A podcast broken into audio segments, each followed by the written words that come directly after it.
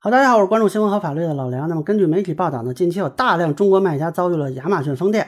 那么，有人就提出来，咱们自建平台以规避亚马逊的措施啊，这个方法靠谱吗？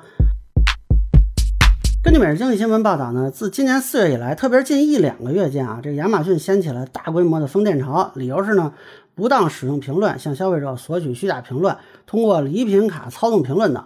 那数据显示呢，截至目前已经有超过五万家中国卖家店铺被封。我估计网友一看他们这个被封的理由啊，都很熟悉。没错，这就是我们常见的刷单啊。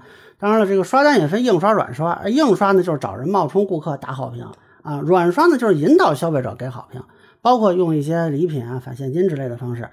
呃，美国法律呢，我不太了解，但即便是按中国法律，如果是硬刷呢，属于购买虚假评论误导消费者，这个有点欺诈行为啊。那么。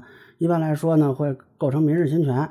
如果情况严重呢，那么有可能会构成诈骗罪、非法经营罪的。这个在中国境内是有可能蹲监狱的。那软刷呢？目前我国还没有明确的法律规定啊。我查了一下，各平台有自己的规定，但是呢，这个规定不太一样。不过在八月十七日呢，市场监督管理总局发布了《禁止网络不正当竞争行为规定》，规定经营者不得采取返现红包、卡券等方式诱导用户做出指定评价。啊，这应该也代表了中国市场监督管理部门的一个态度。未来这个软刷行为肯定也是要受规制的。那么有人可能会觉得，我只是管消费者要个好评，有没有强迫？为什么要限制呢？那你这种观念呢，就忽略了网络平台信息对其他消费者的指引作用。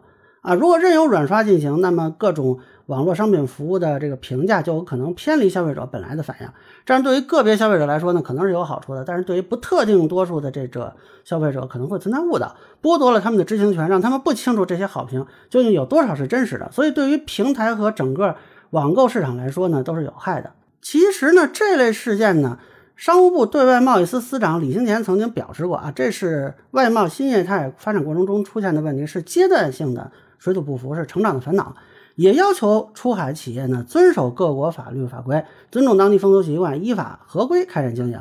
那么现在，深圳市商务局在福田区组织召开了一次跨境电商这个企业座谈会，之后发出通知啊，鼓励支持有条件的企业通过应用独立站开展跨境电子商务业务，对符合条件且评审通过的每个项目给予两百万资助。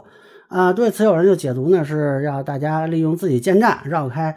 亚马逊的监管，我个人看法呢，商务局的做法更多的是鼓励企业建立多个渠道，不要把鸡蛋放在一个篮子里，这样呢也有利于中国企业发展的大环境。